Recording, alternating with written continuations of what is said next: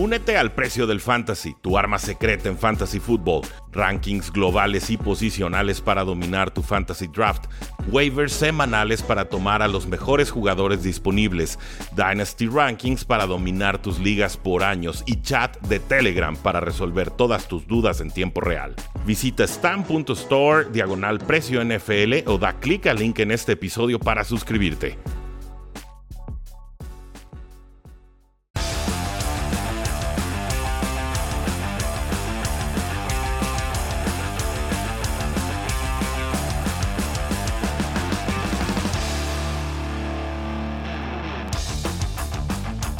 Saludos a todos y bienvenidos a un programa más de Cuarto y Gol, donde la NFL no termina y nosotros tampoco. Mi nombre es Rudy Jacinto, me encuentran en Twitter como arroba NFL y ya tuvimos tres partidos en semana 12 de la National Football League, los tres partidos clásicos de Thanksgiving Day o Día de Acción de Gracias. Tres partidos que se resuelven de formas eh, muy distintas, con distintos grados de intensidad o de sorpresa. Eh, empezamos con lo primero, ¿no? Bears le gana 16 a 14 a unos Detroit Lions que tienen récord ya de 0 victorias, 10 derrotas y un empate. Y los Osos ahorita con récord de 4 victorias y 7 derrotas. Eh, gana Osos de Chicago con un gol de campo a final del partido. Lo más destacable aquí es la lesión de hombro de DeAndre Swift, el corredor estrella de los Detroit Lions. Parece que no es de gravedad, está día a día. Eso es importante, pero este fue un espectáculo de castigos y pues bueno, cuando digo espectáculo lo digo con toda la mofa del mundo. Jared Goff en sí no jugó mal, 21 de 25 pasos completados, 171 yardas, 2 touchdowns, 0 intercepciones. Es un quarterback rating de casi 122. Andy Dalton, bueno, 24 39, 317 yardas, touchdown, intercepción, quarterback rating de 85. Pero fue un espectáculo muy pobre. Chicago no pudo mover el balón. 5 de 13 conversiones en tercera oportunidad. Lions, 3 cuartos de lo mismo. 4 de 10 oportunidades convertidas. Y este pues fue un partido triste. Finalmente se habló mucho de que Matt Nagy podía estar eh, en la cuerda floja, despedido y demás. Pues si lo estaba, este partido no me sirve de nada para decir te quedas o te vas. ¿eh? O sea, ganar la Detroit de esta manera eh, casi equivale a perder. Sinceramente, aquí este equipo de Chicago no, no va a ningún lado. Matt Nagy lo sabe, los dueños lo saben, la afición lo sabe, tú y yo lo sabemos. Pero pues bueno, los Osos de Chicago no se distinguen por despedir a sus head coaches a mitad de temporada, una tradición milenaria. Y pues bueno, parece que la respetarán un año más, porque sinceramente eh, es muy difícil pensar que Matt Nagy siga al frente de este equipo después de esta eh, patética temporada. Luego pasamos al siguiente partido, Raiders contra Cowboys. Aquí, aquí me sorprende, me sorprende sobre todo que la defensiva de los Vaqueros de Dallas permitiera 36 puntos, que se tuvieran que ir hasta tiempo extra para resolver esto. Eh, Raiders dominando el encuentro, Raiders, Raiders cómodo. Y aquí pues también los, los refs ¿no? se, hacen, se hacen sentir. Castigos y castigos y castigos y castigos. Una, una cosa verdaderamente eh, escandalosa. Buen partido de Cedric Wilson, más de 100 yardas. Buen partido de Michael Gallup, más de 100 yardas. No jugaron CD Lamb, no jugó a Mari Cooper. Dalton Schultz puntualmente ayuda. Espectacular Tony Pollard regresando un touchdown de 100 yardas en regreso de patada. Y luego tuvo otro jugador, se cae en la yarda 1 y meten a Zeke y empuja el balón de una yardita, ¿no? Así como, como para justificar el contrato que ya no desquita el pobre de Zeke. Yo, yo no sé qué piensan a veces estos coordinadores ofensivos, ¿no? Como que quieren tener a todos contentos y luego no lo consiguen. Ahí pensando en las, en las cosas equivocadas. Nos dirá seguramente Kellen Moore que era porque Tony Pollard estaba cansado y entonces mete así que estaba un poquito más, más, más aliviado y demás. Eh, ridículo, es, ridículo. Si Tony Pollard corrió 99 yardas, dale la última. Dale la última porque se lo merece y porque ahorita es el corredor número uno de los vaqueros de Dallas, aunque los Cowboys se rehúsen a entenderlo. Zeke tiene una lesión de rodilla, eso significa menos toques de balón pero el equipo insiste en que lo van a seguir utilizando en zona roja. A lo que yo respondo, a ver cuánto les dura el gusto, porque el mejor corredor se llama Pollard, no Zeke, y en este juego puede que haber dependido tanto de Zeke les haya costado el resultado. Me parece que Dallas se clavó de más con todas las bajas que tenían en el ataque aéreo en correr el balón. Corrieron demasiado, le hicieron exactamente lo que la defensiva de los Raiders querían que hicieran. Incluso con Cedric Wilson, incluso con Gallup, incluso con Dalton Schultz, alcanzaba para ganarle un perímetro de los Raiders que no es bueno. Yo en ningún momento de este partido vi necesariamente expuesto a Jonathan Abram, que es malo, malísimo en cobertura de pase, de lo peorcito que nos ofrece la, NFL. Eh, y sin embargo, bueno, pues Dallas de pronto muy empecinado con el ataque eh, terrestre. Alcanzan a remontar, buenas series ofensivas de Dak Prescott, ganan el volado, no consiguen mover el balón y con eso le alcanza a Raiders para ganar el partido. También destacable, Darren Waller, lesión de rodilla, afortunadamente no parece de gravedad, pero no pudo volver a este partido. Vigilamos su estatus, tendrá 10 días para recuperarse. También el defensive end Carl Nass, lesión de rodilla, no pudo regresar. El cornerback Brandon Fackison también está fuera. Entonces, bueno, algunas bajas que se le van sumando al costado ofensivo y defensivo del balón para los Raiders. También una, pues un par de expulsiones, ¿no? hubo finalmente dos, unos cuantos golpes ahí, dimes y diretes de Calvin Joseph de Dallas y de Roderick Teamer de los Raiders. Eh, faules personales y demás. Pero aquí las estrellas fueron los refs con un mundo de castigos, verdaderamente eh, algunos castigos ridículos, muy muy exagerados en la marcación, sobre todo interferencias de pase, que es eh, la marcación más costosa que existe actualmente en la NFL. Yo insisto en que no debe de ser un foul que te dé todas las yardas donde se marca el lugar del castigo, ¿no? Ningún otro castigo de la NFL se marca de esta manera y este sí. Y con lo malo que son los referees este año y todos los años en general, eh, me parece darles demasiado poder para arruinar partidos. Aquí Cowboys justificadamente puede decir, eh, nos marcaron castigos excesivos, por eso perdimos. La realidad es que Cowboys también dejó mucho, mucho sobre el campo que eh, habrá lamentado y no solamente castigos. Por ahí hay una jugada muy cómica de Tron Smith que va y bloquea a su compañero en vez de, proteger a Prescott de, un pass rusher que hasta se detiene en, la sorpresa de encontrarse tan pero tan solo. Raiders tiene récord de 6 y 5, Cowboys cae a récord 7 y 4. Y en el juego de la noche, pues una paliza, esa sí la acertamos de lleno la predicción. Dijimos gana Bills, cubre Bills 31-6, Bills con récord 7-4, Saints con récord 5 y 6. Nada que destacar aquí, Trevor Simeon no es un quarterback titular, a duras penas es un quarterback suplente. Estamos esperando que tenga un poquito más de salud Tyson Hill para ya verlo de titular bajo centro. Lo más destacado sería pues, la lesión en esta ocasión del cornerback Javius White, uno de los mejores de toda la NFL. Estará fuera el resto de la temporada por ligamento cruzado anterior que se rompió. Vimos dos touchdowns de Dawson Knox, el tight end, en tres pases que atrapó. Vimos una excelente ruta en zona roja de Stephon Diggs para touchdown. Cuatro touchdowns, dos intercepciones de Josh Allen y Matt Breda sigue pareciéndome el mejor corredor que hay en este backfield. Zach Moss inactivo, Singletary pues, puntualmente le dan más toques de balón, pero yo veo que Breda es el que más hace con ellos. Entonces, bueno, veremos qué pueden hacer los Buffalo Bills en esta semana eh, extra, ¿no? Semana con descanso extra de preparación, ya que tienen a la vuelta de la esquina a los Patriotas de Nueva Inglaterra. Y entonces pasamos ahora sí a los picks de semana 12, todos los partidos que nos quedan en esta cartelera. Eh, desafortunadamente no contamos con Jaime Chaurrandieta. Grabé este episodio tarde esperando a que Jaime, que está de viaje, pudiera grabarlo con nosotros. No lo consigue, pero sí me hizo llegar sus picks para Moneyline, que es el pick limpio, y también con spread, que sería con el diferencial de puntos que nos pide Las Vegas para apostar a favor de un lado o del otro. Recuerden que tenemos dos equipos en semana de descanso, a los Arizona Cardinals y a los Kansas City Chiefs, así que hagan los ajustes necesarios en sus ligas de fantasy fútbol. También recuerden que los Osos ya le ganaron a los Lions, que los Vaqueros cayeron ante Raiders y que los Buffalo Bills le pegaron y feo a los Santos de Nueva Orleans en esa triple cartelera de Thanksgiving Vamos rapid fire, rápido fuego con estos picks de la semana 12. Bucaneros visita a los Colts. Bucaneros es favorito por 3 puntos. Y tenemos un over-under puntos esperados de 53. Tom Brady contra Carson Wentz, la defensiva de los Colts tratando de contener todo este poderío aéreo de Tom Brady y compañía, y obviamente el ataque Jonathan Taylor volcado dominando, reemplazando lo que fue Derrick Henry ante los ojos de los aficionados de la National Football League. Me parece que los Bucaneros sobrecargarán su línea defensiva, el apostarán a defender uno a uno a sus receptores abiertos, a Michael Pittman, a T.Y. Hilton, a Zach Pascal. Creo que Bucaneros gana, creo que Bucaneros cubre.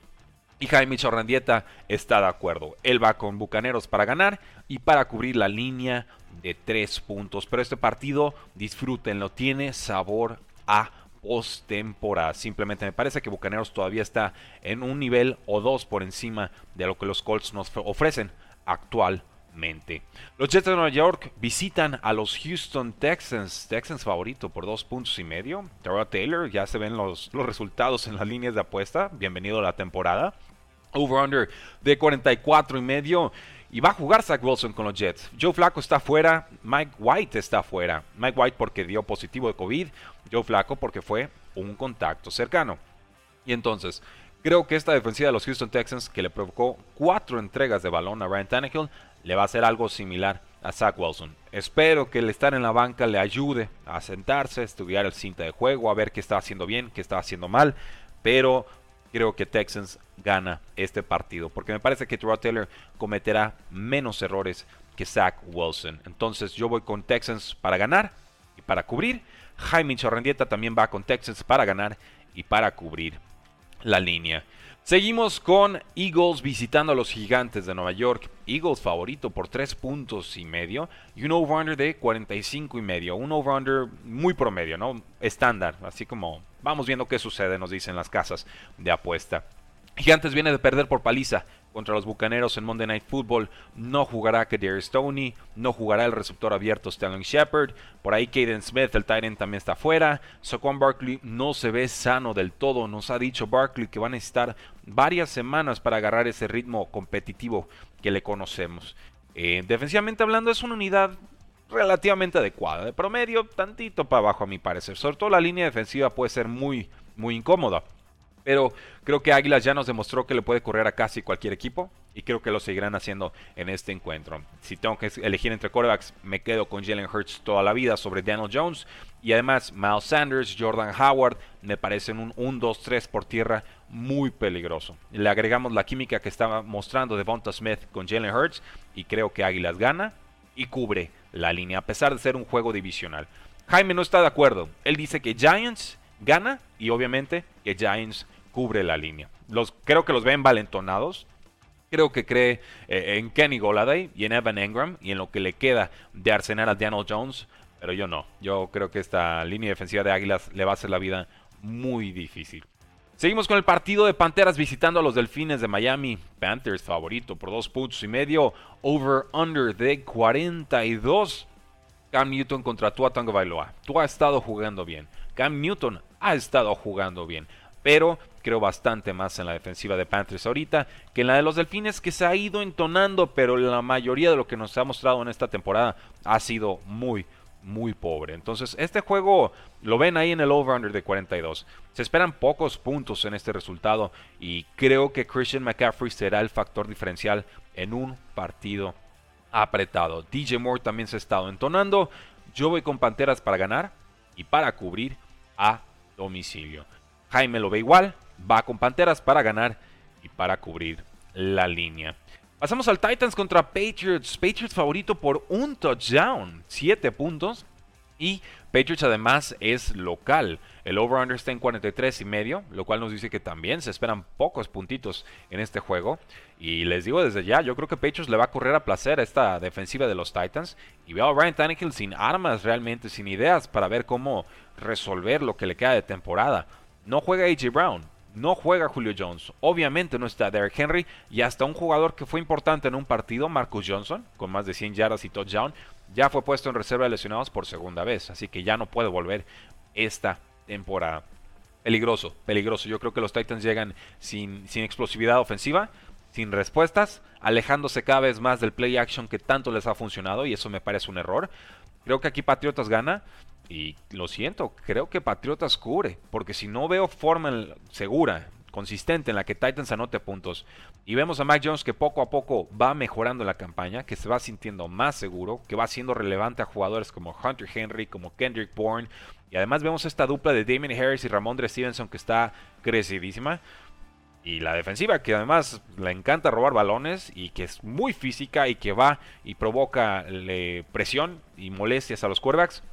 Creo que Patriotas tiene todo para cubrir y ganar este partido. Pero Jaime no está de acuerdo. Jaime se rehúsa a creer en los Patriotas y se vale. Pero yo creo que aquí va a volver a equivocarse porque él tiene a los Titans para ganar y tiene a los Titans para cubrir la línea. Y estoy seguro que Jaime nos diría que esta es la clase de juego que los Titans ganan, ¿no? Ganan los que no les tocan y pierden los que no les toca perder tampoco. Pero con tan poquito en ofensiva y sobre todo con Bud Dupree también tocado, creo que no le va a alcanzar a los Titans.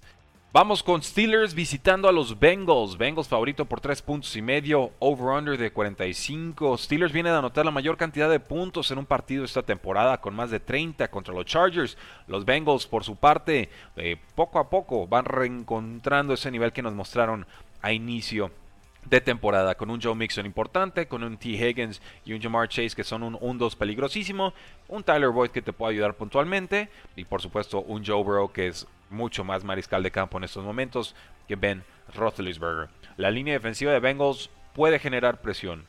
No sé si pueda contener a G. Harris, pero incluso con esta línea en un juego divisional muy complicado, yo tengo a Bengals para ganar y para cubrir. Tienen más explosividad, tienen suficiente defensiva. TJ Watt no me alcanza para pensar que Steelers gane este encuentro. Por supuesto que es un jugador importantísimo y que él solo puede decantar un resultado, pero me parece que en la totalidad de roster y el momento que viven es mejor Cincinnati que Steelers. Jaime está de acuerdo, él va con Cincinnati para ganar y para cubrir la línea. Falcons visita a los Jacksonville Jaguars. Falcons favorito por dos puntos. Over-under de 46. Aquí se esperan un, poco más de puntos. Eh, yo tengo a Falcons ganando este partido. La verdad es que hay muy poco acá aferrarnos con los dos equipos. Pero parece que juega Cordero Patterson. Y creo que con eso me alcanza para decir, sí, voy con Falcons para ganar el juego. Cordero Patterson ha sido un arma importante para el equipo. No estuvo contra los Patriotas y se notó. Y Jaguars, pues bueno, tiene tocado a James Robinson. Parece que juega, pero ahí se la ha vivido en el reporte de lesionados.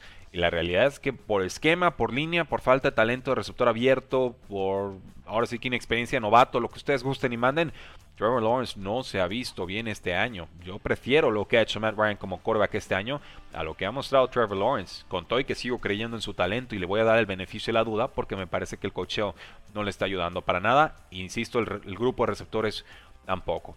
Jaguars pierde un arma importante este, este resto de temporada. Jamar Agnew, una lesión que lo pone en reserva de lesionados. Eh, no sabemos si por tiempo indefinido o por solamente tres semanas. Yo esperaría más importancia para Marvin Jones y para la Vesca Chenault. Pero voy con Falcons para ganar y para cubrir. Jaime hace exactamente lo mismo. Falcons gana y Falcons cubre. Los Chargers de Jaime favoritos por dos puntos y medio, estarán visitando unos Broncos de Denver que de pronto se sienten muy inciertos con su posición de mariscal de campo. Teddy Bridgewater ha mostrado destellos este año, consistencia este año, pero en semanas recientes se nos ha venido abajo esa ofensiva. Eh, tengo a Chargers ganando, tengo a Chargers cubriendo en un partido que tiene un over-under de 48 y que bien podrían cubrirlo. Chargers tiene explosividad. Justin Herbert ya nos mostró que no le cuesta remontar partidos en esas series ofensivas finales cuando su equipo lo necesita. Me parece que la medida en la que Chargers le permita a Justin Herbert lanzar en profundidad, mejor irán funcionando. Porque de pronto esta ofensiva me recuerda mucho a la de Drew Brees cuando ya no tenía brazo. ¿Por qué? Pues porque el coordinador ofensivo viene de esa ofensiva.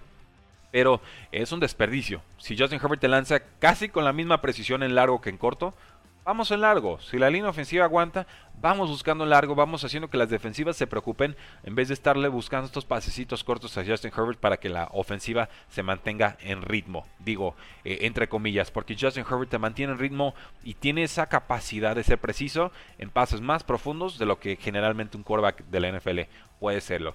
Así es como yo atacaría a los Broncos de Denver. Y por supuesto, seguir aprovechando a Austin Eckler, quien tuvo cuatro touchdowns la semana pasada. Entonces creo que Chargers gana, creo que Chargers cubre, a pesar de ser juego divisional, a pesar de ser un juego a domicilio en Mile High. Eh, Jaime tiene exactamente lo mismo, Chargers gana y Chargers cubre. Los Rams estarán visitando a los Green Bay Packers. Difícil saber dónde están parados los Rams en estos momentos. Me vi muy tentado a tomarlos esta semana con Bywick, con eh, pues ahora sí que favoritos en las apuestas, con unos Packers que siguen perdiendo a jugadores como Alton Jenkins y todavía no recuperan a Jair Alexander. Eh, vamos, es una unidad de Packers que está ganando bien, que está resolviendo la baja de Aaron Jones, pero eh, que está sobre el límite de las lesiones que yo pensaría son suficientes para competir a cabalidad. Pese a ello, voy a tomar a Packers para ganar el partido.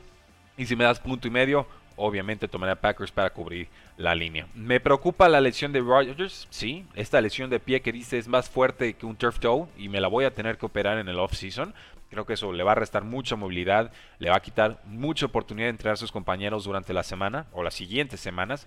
Y obviamente cualquier golpe mal colocado o bien colocado si eres el rival, lo puede dejar fuera de combate. Pero pese a ello, creo que eh, Packers tiene más resuelto lo que es en estos momentos. Rams, bueno, con la incorporación de Del Beckham Jr., semana de descanso, seguramente veremos más paquete de jugadas para él. Con la incorporación de Von Miller, seguramente irá mejorando el pass rush, pero no estoy seguro que tengan todas las respuestas en estos momentos. Y no significa que no crea que el potencial máximo de Rams sea mayor o mejor que el potencial máximo de Packers si ambas franquicias lo alcanzan. Pero me parece que vi un mejor momento Packers y son locales, se los voy a respetar en semana 12. Jaime también tiene a Packers para ganar y para cubrir la línea.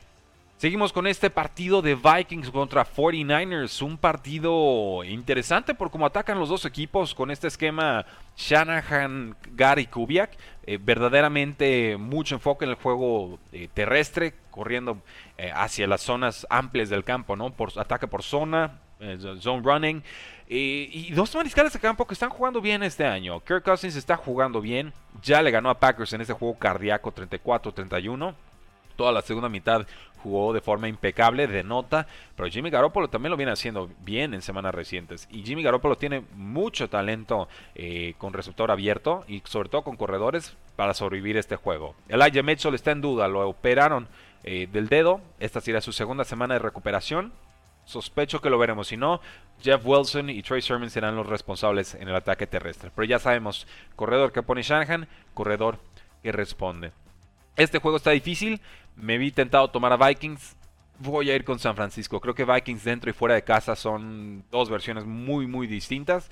Sabemos que con Vikings siempre va a haber un partido cardíaco. Pero eh, vamos, creo que 49ers en casa alcanza así de milagrito a sacar el resultado. Y entonces, como San Francisco es local y es un juego muy muy cerrado, ese será mi factor diferencial, mi criterio de desempate. Voy con San Francisco para ganar y para cubrir una línea muy apretada. Así casi ni me interesa tocarla porque este juego es muy difícil de predecir.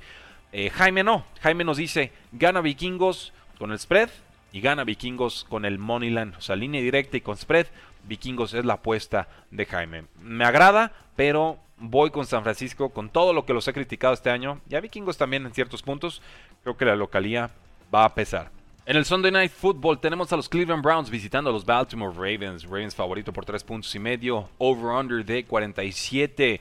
Sin mariscal de campo, Browns no puede ganar este partido. Y en estos momentos no lo tienen. Yo no entiendo la necesidad de, estar insistiendo con Baker Mayfield que no puede ni caminar. Y lo ponen como si fuera Brett Favre, o Aaron Rodgers o Tom Brady. No, a fuerzas tiene que jugar Baker Mayfield. Siéntenlo, déjenlo descansar. ¿Qué lo hace evaluar si no puede ni moverse? Metan a Case Keenum, jueguen un partido digno, a ver qué sucede con el resultado y ya está. Si está lastimado y no puede más, no puede más. Esta, esta necesidad tan imperiante, esta necedad de los Cleveland Browns es, realmente exasperante. Jasmine Landry parece que estará fuera. Karen Hunt está próximo a regresar, pero no para este partido. Obviamente Del Beckham Jr. ya no existe en este equipo. Complicado, complicado momento para los Cleveland Browns que me gustan mucho inicio de temporada, pero las lesiones se los han acabado. Y entonces, creo que Ravens gana y Ravens cubre la línea. Tengo los picks de Jaime y él nos dice, Baltimore gana y Baltimore cubre la línea. Solo ojo, hay que vigilar el estatus de Marquise Brown, la amenaza número uno en profundidad de este equipo. Ha estado jugando bien esta temporada, no pudo participar la semana anterior, al igual que Lamar Jackson por enfermedad no pudo. Ya regresa Lamar Jackson, no conocemos el estatus de Marquise Brown, pero yo creo que sí jugará. Y en Monday Night Football tenemos a los Seattle Seahawks contra el Washington Football Team. Washington favorito por un punto sobre Seattle. ¿Quién lo diría? ¿Quién los ha visto y quién los ve? Over-under de 46 y medio.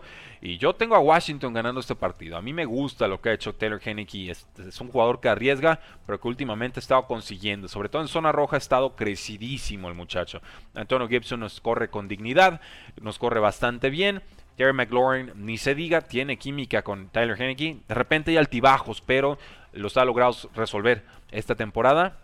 Y parece que regresa Logan Thomas, este tight número uno del equipo. Entonces, poco a poco va recuperando efectivos Washington y creo que tienen ofensiva y defensivamente más consistencia, más ritmo, más ideas de lo que quieren hacer y cómo quieren jugar esta temporada. Por contra, yo insisto en que Russell Wilson no está sano.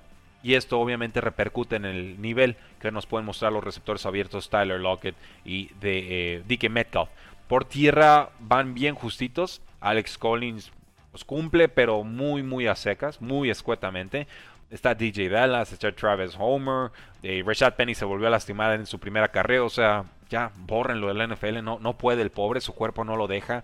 Eh, experimento fallido a lo que sigue. Seahawks pagó una primera ronda, ni modo, desperdiciaron el pick y se les dijo en su momento a lo que sigue. Yo voy con Washington para ganar y voy con Washington para cubrir. Veo tres o más capturas de esta línea defensiva de Washington que no tendrá Montesuet y que ya no tendrá a Chase Young, pero que ha estado jugando bien en las últimas semanas. Jaime está de acuerdo, él tiene a Washington para ganar y para cubrir. Así que, damas y caballeros, esos son los picks que tenemos para ustedes en semana 12 de la National Football League. Si están de acuerdo o no están de acuerdo, háganoslo saber en la casilla de comentarios. Suscríbanse a este su canal de YouTube y activen la campanita de notificaciones. Y además los invitamos a participar en el giveaway que, que tenemos y además los invitamos a participar en el giveaway que tenemos para todos ustedes y que se sorteará este próximo lunes antes de Monday Night Football. Dos boletos para Seahawks vs Rams en semana 15.